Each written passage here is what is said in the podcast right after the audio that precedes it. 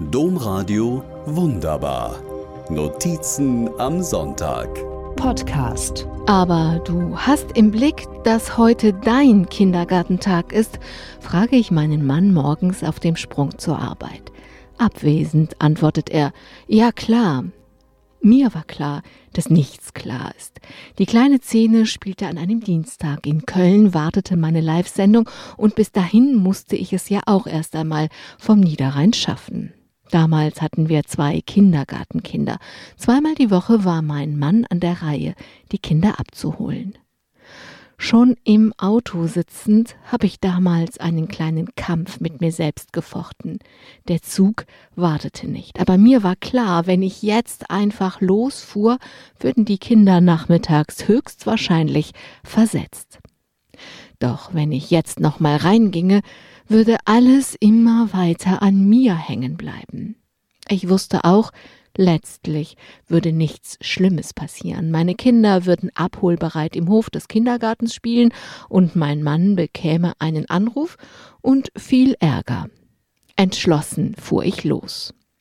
Damals hätte ich nicht sagen können, dass ich mit dem kämpfte, was junge Frauen heute Mental Load nennen.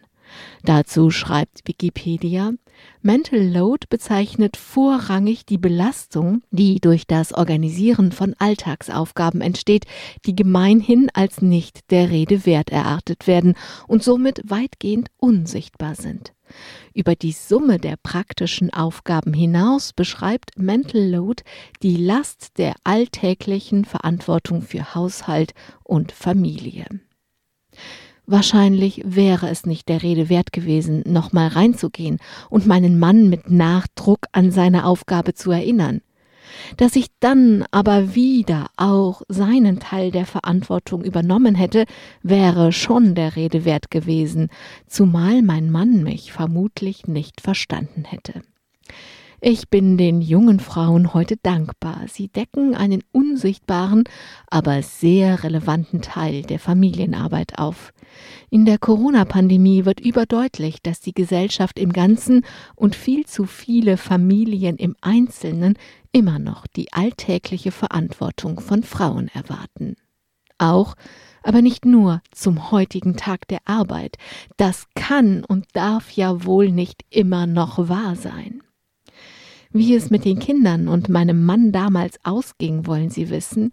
Nun, mein Mann vergaß tatsächlich die Kinder und bekam einen Riesenärger. Vielleicht war es nicht die feine englische Art, aber fortan musste ich meinen Mann nie wieder an seinen Kindergartentag erinnern. Domradio wunderbar. Mehr unter domradio.de slash podcast.